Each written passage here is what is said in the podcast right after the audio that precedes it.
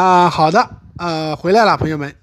啊，下面进行第十一小节的分享，啊，题目是金融资本主义的恶性膨胀。这里啊，我们啊，应该先重点谈一下金融的问题，从战争资本主义到工业资本主义，再到金融资本主义，这往往是一个成熟的资本主义国家的必然轨迹。什么是金融化？用大卫·格雷伯的话来说，啊，金融化的进程意味着占比越来越高的公司利润抽取至这样那样形式的租金。当然，格雷伯说的仅仅是金融化的一个方面，还有另一个方面啊，便是其巨大的投机性。如果说从荷兰啊，从前荷兰啊、英国、法国的金融活动还主要是在外国或殖民地投资的话啊，那么一九七零年代之后，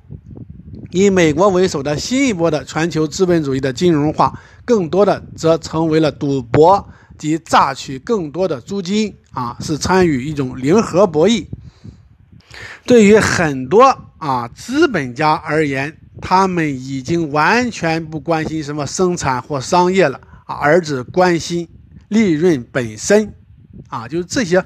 啊拥有资本的人，他实际上跟所谓的什么企业家、创业者其实已经没有什么联系了啊，他不是不是不是一类人，啊，掌握了政治权力的资本精英，使得原先的金融监管法律被不断松动。啊，或名存实亡，啊，这样很多带有欺骗性或者风险性的金融操作啊，就会不断涌现。啊，其实我最近又看了那个，呃，美国那个参议员，就那很有名的那个，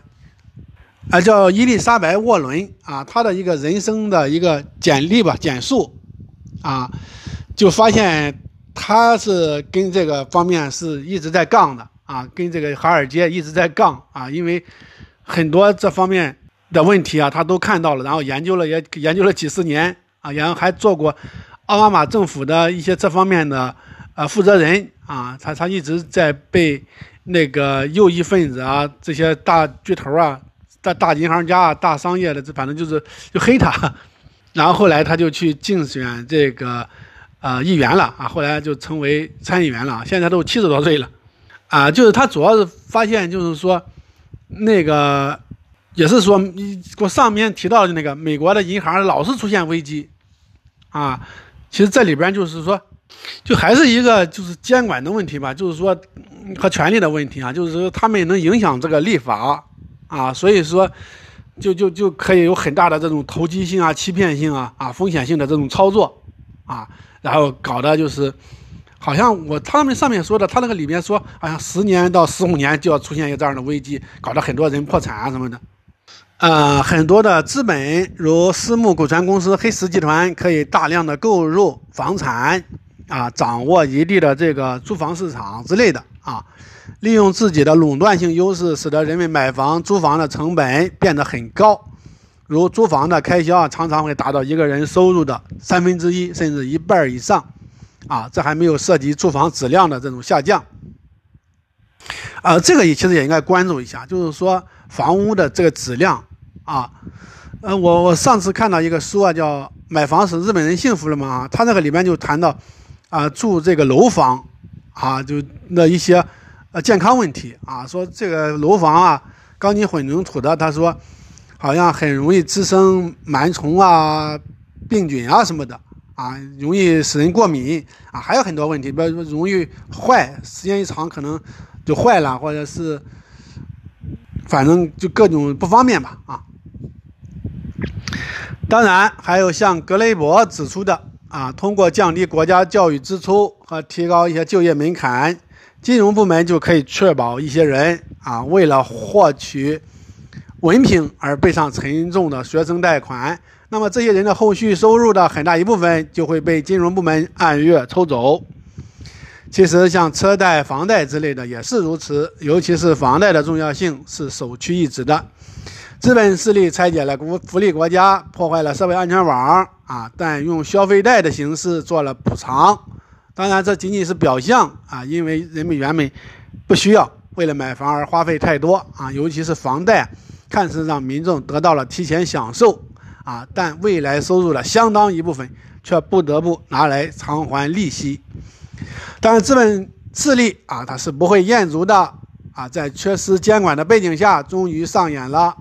2007年的次贷危机，这是自大萧条以来最严重的一次金融危机。其冲击力直到今天还在持续啊发酵。呃，次贷危机的爆发啊，直接原因是银行将钱贷给了那些缺乏偿还能力的人啊，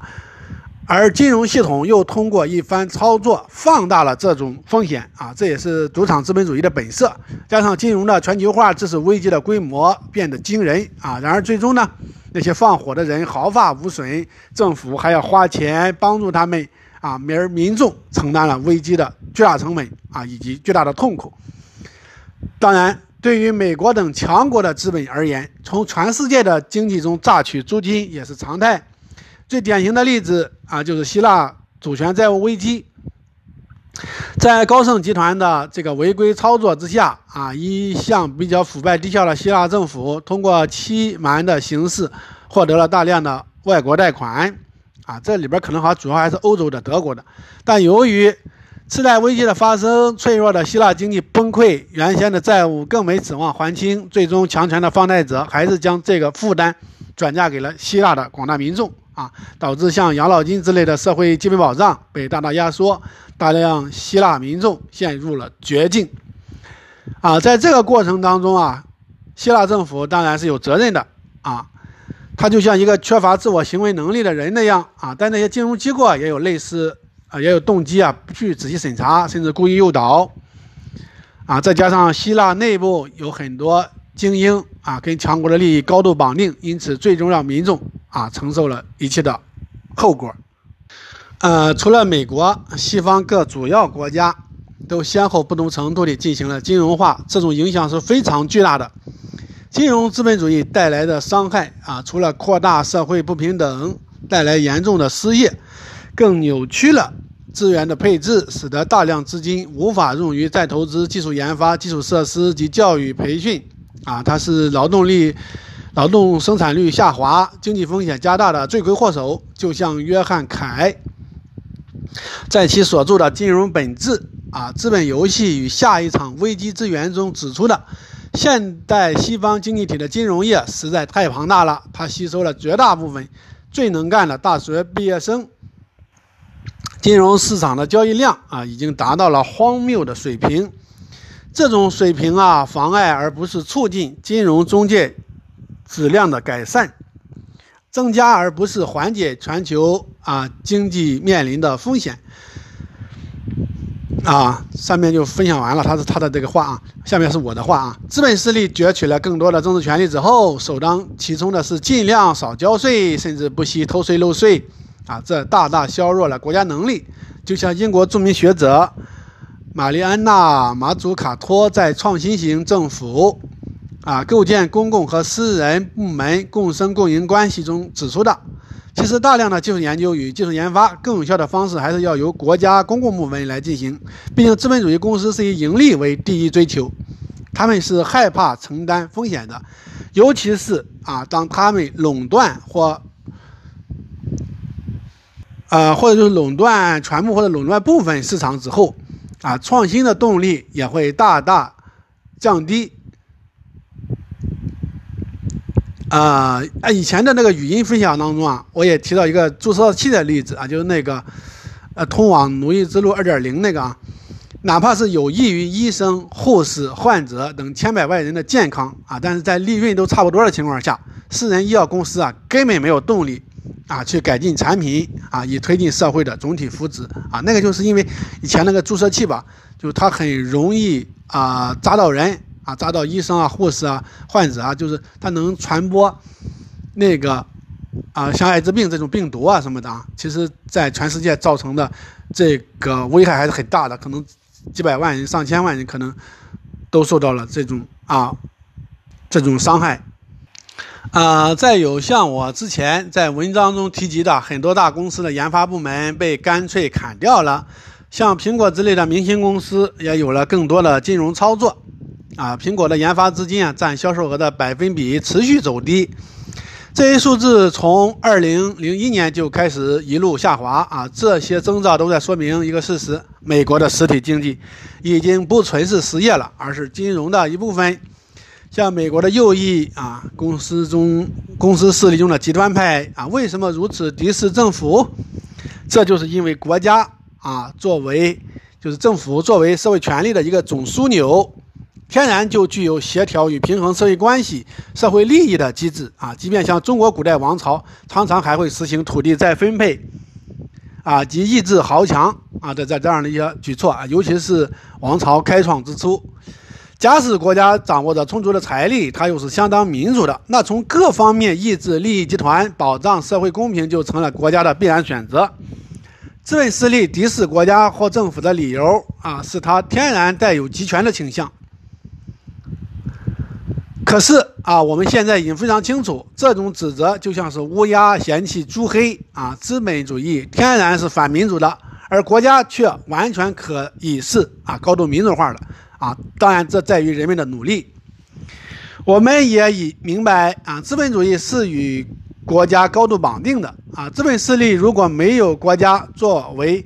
后盾啊与支持，那无论是在国内还是在国外啊，都必然是寸步难行。啊，呃，所以说你看，就像美国，它就保持强大的这个军力吧，哈，这个军费开支哈，它一直它就不会下降，啊，所以资本势力要做的是啊，尽量削弱国家的财政能力，以保障自身的特殊利益，又要尽量拉拢、控制政治精英，啊，或者扶植自己的代理人，以贯彻自己的意志，比如说打击工会、给自己减税或者放松监管、放松环保标准等等，让国家权力啊为自己服务。啊哦，这里我又提到了，至少像美国的军费是不可能轻易下降的，包括警察和监狱也不会轻易减少。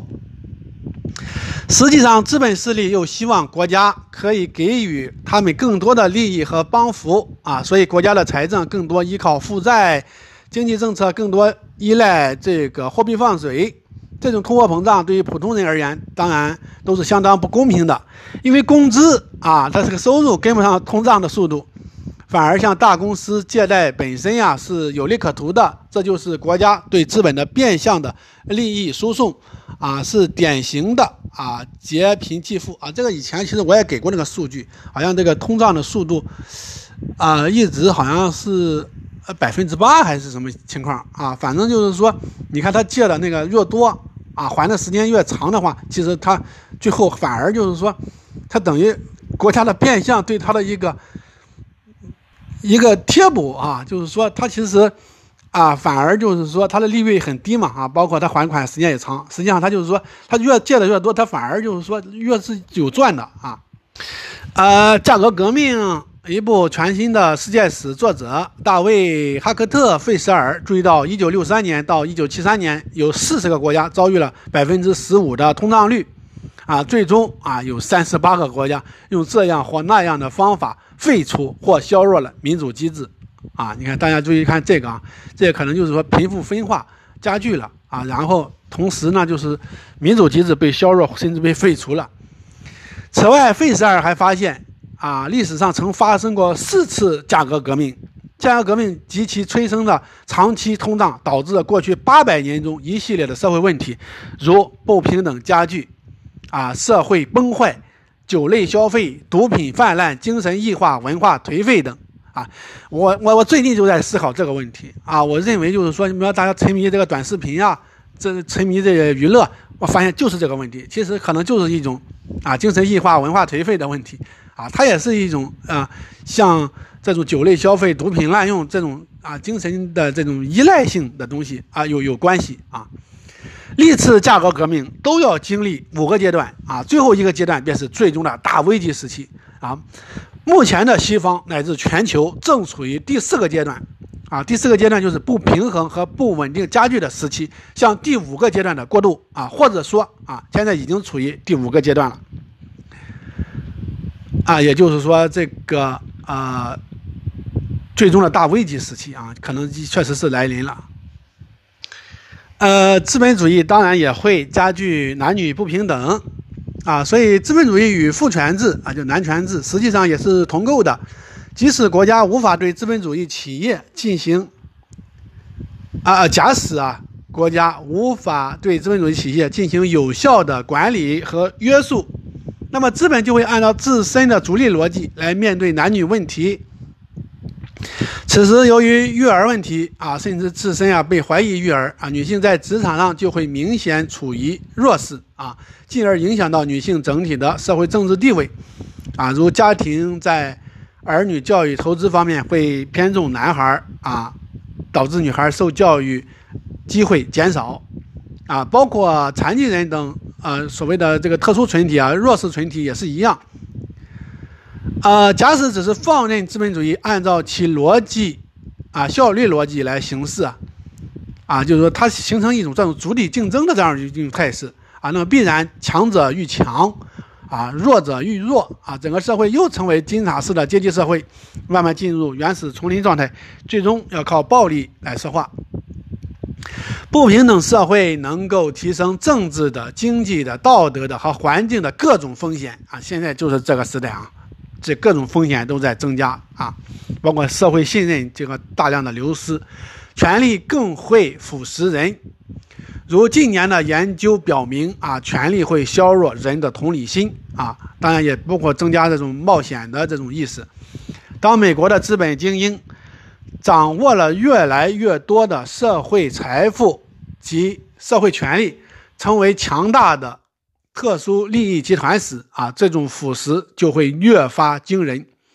我常常感叹啊，美国的这个共和党啊，真的是丧心病狂啊！当然，这个民主党的吃相好一点啊，相当多的资本精英也是不可救药啊。又一方面的总统，这个里根啊、小布什啊、川普这些人啊，在道德水准及知识水平方面都要低于普通的美国人啊，怎么能期待他们有健全的判断力呢？啊，就是这，我是说，美国为什么会向会衰落啊？就是你看他们这个总统啊，这个素质，这个这个低下啊，真是啊，真真是让人啧舌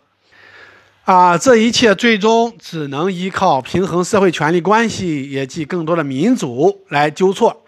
啊。此外，我们还需要注意一个问题，就是当全球化高歌猛进的时候啊，这个全球化就是最近这个二三十年，它就是就所谓的这个深度及地理范围有所扩大。啊，当然也包括，就是说它这个资本的这种啊全球化啊，其实这个也是比较重要的。就是比如说这些西方很多资本，它就大量的这个，呃，就是说到呃到这个各全世界去了啊。但是这种全球化，就是说片面的这种全球化，为第三世界带来的往往不是发展的成果，相反，却是与发达国家越来越大的差距及越来越多的这种贫困人口。啊，当然还有惊人的环境破坏，就像斯蒂格利茨在全球化逆潮中所指出的，啊，最早反对全球化的是发展中国家的民众，后来才扩展到发达国家内部。啊，这些发展受阻的国家都带有啊一个典型的特点，便是国家能力太弱。以至于无法抵挡外部强国的压力啊，不得不开放市场或容忍跨国公司对其经济的控制啊。但是中国则是一个反例，所以中国的发展相对而言还算是顺利一些啊。理查德·拉克曼啊为此指出，国内资本啊若是受制于外国资本家，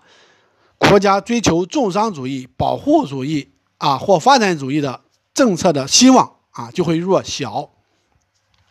尤其是到了新自由主义崛起啊及冷战结束之后，在统一的商界利益的驱使下，使得作为美国啊做的资本主义龙头老大的美国，不必再因为地缘政治的原因而支持大多数国家的发展主义政策，啊，你比如当他以前支持可能支持过啊台湾啊韩国这样一种情况，啊，包括日本的相对的一种支持啊。啊，美国于是在一九九零年代和二十一世纪初啊，全心全意地推动开放贸易和金融自由化，加大了对贫弱国家的剥削力度。凭借着各方面的巨大优势，啊，美国成为了一个新帝国主义国家。而且由于啊需要掌控石油这一类重要资源，啊也是为了美元的地位啊，美国对伊拉克这类国家就采取了直接的军事打击和军事威胁。德国历史学派中的中间人物施穆勒曾经指出啊，只要国家间的竞争存在，那么重商主义及支配它的原则就不会退场。事实上也的确如此，那些先发国家啊总是宣扬自由贸易、开放市场啊、公平竞争。但没有一个不是说一套或者做一套的，啊，呃，或者就是两手准备啊，就是说，呃，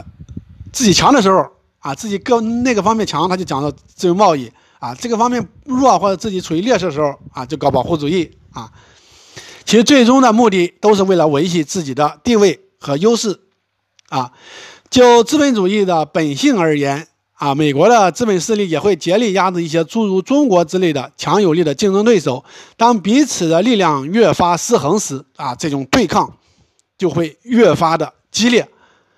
为了保持某些方面的优势，啊，美国甚至还会竭力压制法国、日本等所谓的盟友。啊，尽管这些国家的资本势力也可以借着美国打造的全球政治经济秩序来分取一杯羹。啊，但随着全球利益经济的这个蛋糕越来越小，啊，盟友们也会对美国有一定的这种离心倾向。俄罗斯的问题或许是需要拿出来单说的啊，这也是当下最热门的话题。俄罗斯转型之后啊，美国开出的新自由主义方案，使得俄罗斯的这个不平等啊又扩大了一倍。转型实际上是相当失败的。啊，而且美国也没有像马歇尔计划那样去扶植俄罗斯的发展，反而在贸易方面给俄国设置了很多的啊障碍啊。俄俄俄罗斯啊，在俄罗斯希望自己加入西方阵营并被拉入全球资本主义体系时，啊，却遭到了美国的拒绝，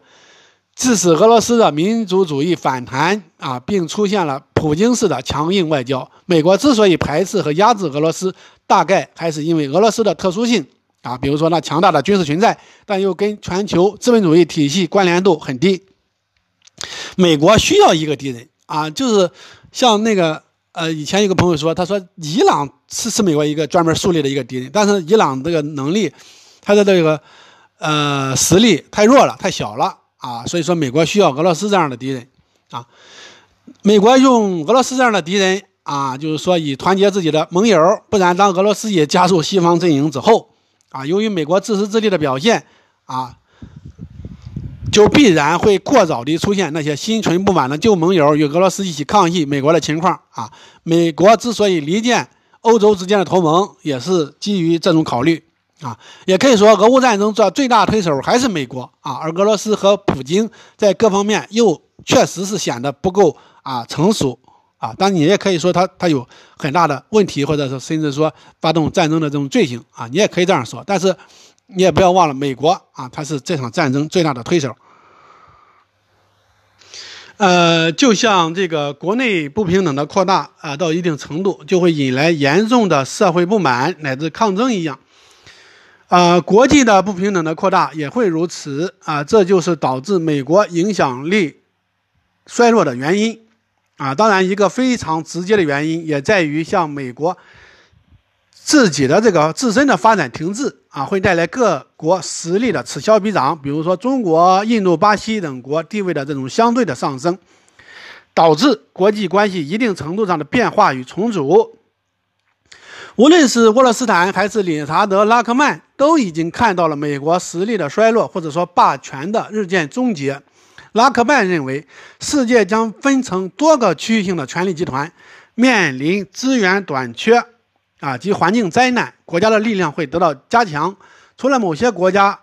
地区啊，某些地区国家的力量本来就很弱啊，生态灾难只会进一步压垮这些国家。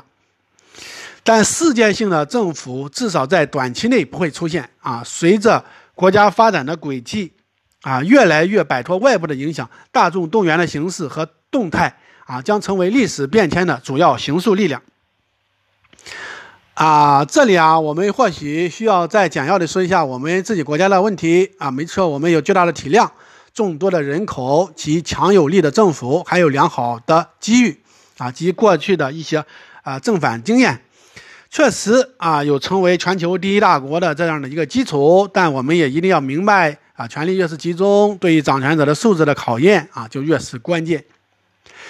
包括社会利益的协调与教育科研大量投入，从事实上看啊，我们做的其实啊很差。比如像医疗和教育的产业化，完全是一个大错误，而且这么早，二十年前、二十多年前其实就已经搞了。很多企业也在进行空间转移及金融化。当贫富分化越来越厉害，社会凝聚力越来越差，教育越发啊不公平和低质量的时候，我们还有什么希望维系现有的一切成果呢？啊，更无论啊我们如何去面对环境的这种严峻的挑战。啊，萨斯基亚、萨森。啊，在其驱逐全球经济中的野蛮性与复杂性中，啊，就隐约地预感到，中国可能依旧保有共产主义社会的某些特征，但是其不断扩大的啊这种不平等，以及亲近出现了中产阶级贫困化问题，啊，很有可能根植于与美国一样的深层次的趋势之中。啊，虽然两国之间差异依旧持续，但是两国可能在经济组织。上都持有重大的当代逻辑，啊，尤其是以投机驱动金融业，啊，以及高额利润对高额利润的迫切的追求。好，这我这他的原话读完了，下面是我自己的话。这里我们不妨再谈一下古代中国的教训啊，古代中国尤其是那些大一统王朝的初期，社会财富尤其是土地所有权相对较为均平，政治清明啊，社会凝聚力强啊，国家总体动员能力较高。但是随着时间的推移，社会财富，尤其是土地，啊，会越发集中到少数人手里。但富人呢，啊，又不怎么交税，啊，国家财政能力被削弱，啊，这时还会伴随着官场的腐化及激烈的权力斗争，啊，也常伴随民众中的中小规模的反抗。最高统治集团的执政水平呢，也常常会下降，啊，国家总体动员能力偏弱。啊，最终要么被外敌所打垮，要么就会被大规模的底层反抗所冲垮。啊，最终取得政权的倒未必是底层人士，大的战乱打造出新的权威，啊，大流血也一定缓解了社会矛盾。新王朝也更注重财富的均平化，啊，新的一轮循环被开启，啊，社会权力结构没有根根本改变，啊，因此出现了朝代更迭现象。啊，当然这也跟中国这个环境啊，整个来说它比较封闭，它它是有一定的关系的啊，不太容易受外力的影响。古今中外自然会有很多不同啊，但其共性啊同样的惊人，尤其是体现在国家的财政能力的不断弱化及逐渐累积的社会不平等啊，最终产生啊这种社会内爆的能量啊被不断的积聚啊。好，下面。进入这个最后一个小节啊，第十二小节，未来的出路究竟在哪里？很多人可能根本无暇顾及环境恶变造成的巨大破坏性、毁灭性啊，也不太在意算法的陷阱及监控资本主义的发展，也对食品安全啊、健康危机麻木，而只是担心就业的前景及收入的高低啊，尤其是忧虑人工智能在未来的挑战。啊，这些忧虑当然是非常现实，也非常急迫的，但它跟忧虑环境啊、忧虑这些健康这些问题，其实啊并不冲突，因为产生这些危机的背后机制是高度统一的，啊，就是就是说都是一个啊机制，一种机制。说到底，他们都源于不平等的社会权利关系，啊，这其中主要就是资本主义的问题。当然，尤其是全世界啊，它主要就是资本主义的问题。我在三年前就已经在文章中指出，在当前的资本主义权力结构下，全世界范围内的失业危机是不可能自动缓解的啊，历史上也是如此。而我们其实从历史上也可以看到这个问题啊，就比方说，啊，就是一般来说，你自身份比较自由，像奥斯曼土耳其啊这些人，啊，包括中国古代这些人啊，也都是常常。啊，他就失业了啊，他就成为这种嗯没有收入的这样一个群体啊，就是这样的一个群体就非常的庞大啊。然后就是有的时期啊，他们就是就是乱撞啊，或者是参加什么雇佣军呀，参加什么什么征军队征服呀，反正就是这样的，就是这样的一种情况总是存在的啊。但是在我们也知道，你比如说奴隶，他一般他不会失业啊，但是他没有人身自由啊。所以说，你看有些人为什么说？啊，宁愿放弃自由，成为奴隶啊，就是因为你看他有的时候奴隶，他可能还还还成为有保障的人啊，就是说你能活下去，啊，甚至有的时候可能还有一些前景啊。啊，就是说对于能活下去和自由之间啊，当然就是说能活下去更重要，对吧？你你你不能活下去啊，就是说然后有自由啊，有那一点点所谓可怜的自由啊，其实也没什么。所以说，我们就理解大多数人的这样一种选择啊。不过我过去啊，只是意识到就业质量的低下，如更高的强度、更长的劳动时间、更低的收入、更差的劳动环境。但对于美像美国的就业数据啊，总体上不是很怀疑啊。尽管我从一些人的实际观察中啊，感到失业问题应该要比国家统计数据要严重的多啊。事实上也的确如此。其实当一个国家，越发非民主和不透明时，啊，像经济增长率、就业率之类的数据啊，其实就已经完全不可信了啊。其实这个真的是这样。你比如说这个就业率，这个啊，其实好多其实吧，统计的都是那种啊不完全的就业啊，就那种也被统计到就业里边。其实那些有的时候人家工作可能每天只能得到一两个小时，他他希望可能得到八九个、十个小时啊，但是只能得到一两个小时啊，就是找这种全职就业的，这个可能都很。低啊，所以说这个其实也被统计到就业里边去了啊，所以我们一看，其实好像他们的就业率好像还挺高的啊，实际上可能完全不是那么回事儿。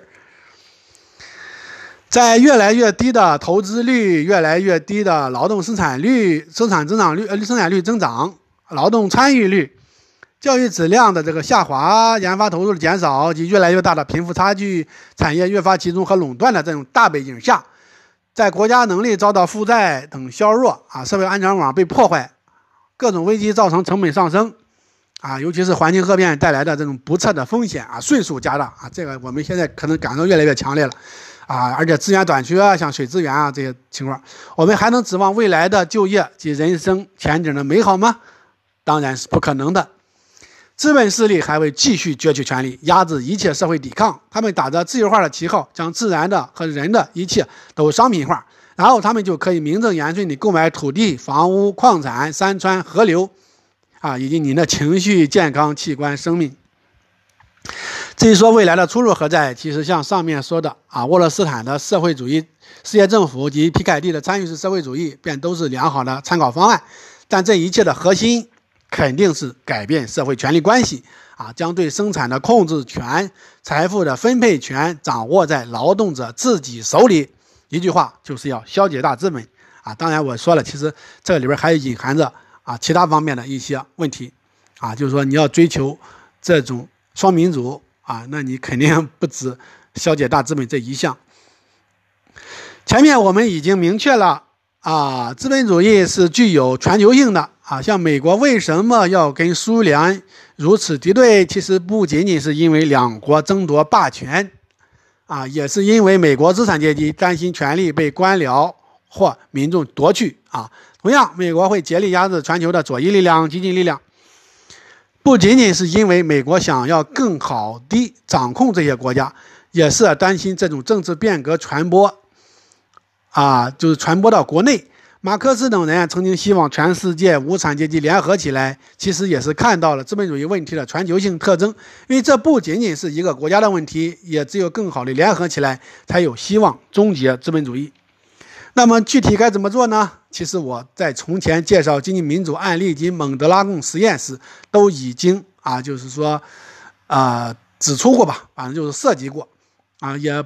包括了对深化政治民主的方案。啊，就像我前面指出的，经济地位也影响人们的政治地位，啊，只有当多数人的财富啊可以占据优势时，才能够真正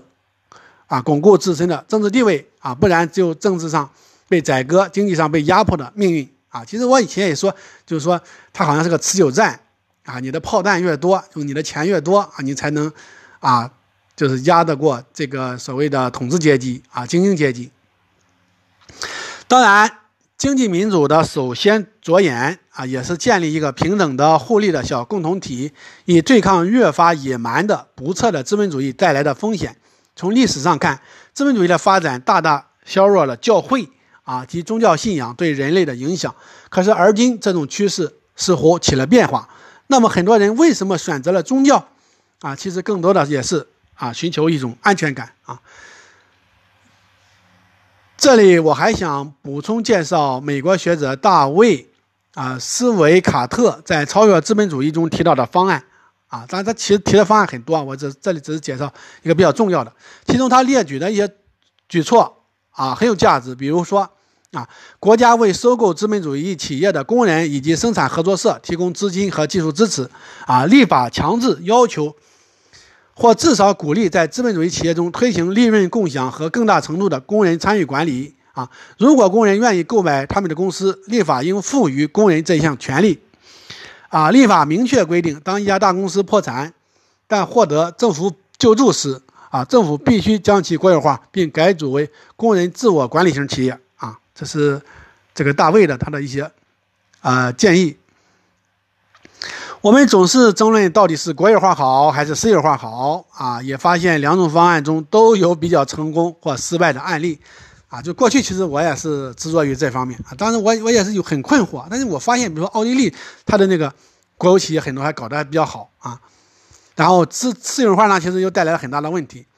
所以我当时我也是比较矛盾的啊，但是今天我们更应该明白啊，其实那些都不是问题的核心所在。假使一个企业是权威型的，是官僚制的啊，那么它在本质上啊，就是一家资本主义的企业。你不管你是所谓的什么国有、私有、什么什么谁有。当年凯恩斯曾预言，到二零三零年时，资本主义最终啊会让大众享受到每周十五个小时的工作制。可是现实呢，他打了他的脸啊，归根结底就是因为他没有认清资本主义的本质。假使在一个人工智能全面普及、劳动生产率水平极高的社会中，那些不需要工作也得不到普通意义上的工作的越来越多的人们，难道就只有被赶入贫民窟啊，或者干脆被变相投入监狱啊，成为所谓的这样奴工的这样的命运吗？这是齐格蒙特·鲍曼啊在《工作、消费主义和新穷人》中的冷静思考啊，以及悲观的断言。但他也是对现实的一种观察啊，只是看到一种更可怕的趋势。还在2007年时，英国国防部以“未来的战略背景”为题，向其军事战略机构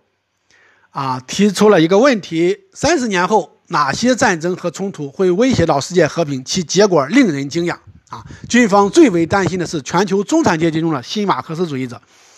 这份题为《2030年军事预测》的报告中称，2030年。啊，二零三七年啊，我说错了。二零三七年，世界上将有百分之六十的人生活在拥挤的城市贫民窟中，资源匮乏、失业和不满将成为威力强大的社会炸药。随着全球化的持续发展，国与国之间的界限将完全消失，取而代之的是社会内部的冲突。啊，即市民战争、族裔战争和阶级战争。简而言之，国家间的战争远去了，阶级间的冲突到来了。中产阶级有可能变为一个革命的阶级，扮演马克思为无产阶级啊预想的社会角色。其实啊，至少从工业革命以来，技术进步就始终在威胁人们的工作岗位啊。但是为什么就业率没有出现一路下滑的趋势呢？其实根本原因就在于民众政治权利不同程度的上升，使得他们所获得社会利益分配有所提高，啊，尤其是教育的发展及投入，使得人们能够胜任更有创造力的工作啊。其实就是说，钱多了，其实购买力也强了嘛，啊，其实这就形成一个正向的循环。像美国啊，今天美国很多公司岗位就大量空缺啊，就是因为人们无法胜任这种工作啊。解决之道当然还是加大投入，并提高教育及培训的水平。总之，当每一个人都成为企业的、社会的、国家的主人中的一份子时，也就天然享有了生产的控制权与分配的所有权。当社会变得足够公平、足够安全和有保障，让人活得有尊严时，才真正具有强大的凝聚力来面对各方面的严峻挑战。我们必须要知道，当一一个社会特别不公平时，很多人其实啊都会带有自毁的倾向，这包括个人层面的，也包括社会层面的。啊，后者至少包括了政治的环境的智慧啊，民粹主义就带有这种倾向，它的全球大泛滥也是世界治理危机的最鲜明的体现。正如三千多年前，面对一个昏暴的君主啊，夏朝人啊，夏朝的国人就已经喊出了“时日何伤，于与汝偕亡”，啊，太阳什么时候啊就毁灭呀？啊，然后我就和你啊一起同归于尽。美国学者马克啊，W. 墨菲特啊，在其《从没落到国家：人类社会的崛起、繁荣与衰落》中指出，人类之所以取得惊人的成功，就源于人类可以进行更大范围的合作。但人类会为了维持自身的优势和优越感而互相伤害，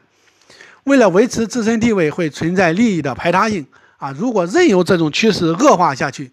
社会就不能消除成员的不满，团结就成了奢望啊！一个健康持久的社会就无法建立。就像我们前面提到的，任由资本主义存在和放肆下去，不仅将产生各种严重问题。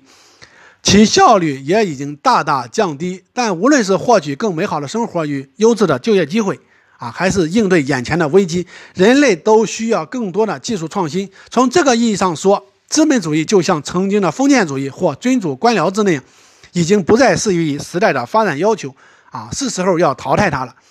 或许我们需要再次重温一下瑞典社会民主党这样宣言，啊，他说，资本主义是市场破坏性的一面。啊，概括地说，它是一个权力制度，它授予资本所有者以决定其他一切因素的权利，它使得人的价值和权利取决于其经济利润率。除了大资本家之外，这个权力制度为所有人带来的，啊，为所有人带来的都是不自由。它制造了不平等的分配，巨大的不公平，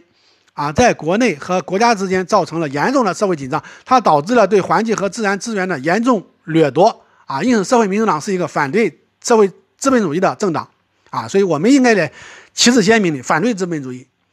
资本主义让人类具有了自我毁灭的能力，啊，这不论是技术还是当前的全球变暖，但资本主义都没有能力有效控制住它，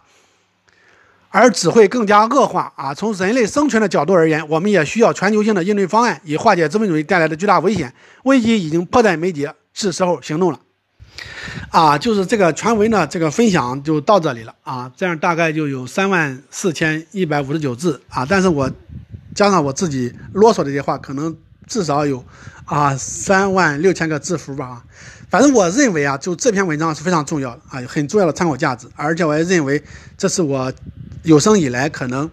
啊最为重要的一篇文章吧。啊，当然了，如果有条件啊，我说的有条件啊。啊，有时间有这种物质基础啊，什么，我还是希望就是说能够深化这方面的啊这种研究啊，就是说这个成果吧，尽量的，就是说啊深化呀、扩大化呀，啊或者说尽量的，就是说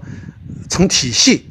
啊、成系统啊研究更深入，然后呃思考更深入的话，可能对啊大家的这种启发啊、参考作用可能更大啊。当然是我的希望，但是现实可能不一定满足这种条件。啊，或者说暂时其实满足不了，啊，但是呢，我还是希望大家可能啊多看两遍，多听两遍这个东西，啊，现在你大家可以看到，就是说他那个传闻嘛，前两天我发了，但是后来被删除了，啊，其实其实还确实是它是有一定敏感性的，啊，但是呢，就是说。啊，这这是很大的困难，我们啊也要尽量的去去面对吧。就是你看，确实是很糟糕啊。虽然我可能也是很绝望啊，但是我觉得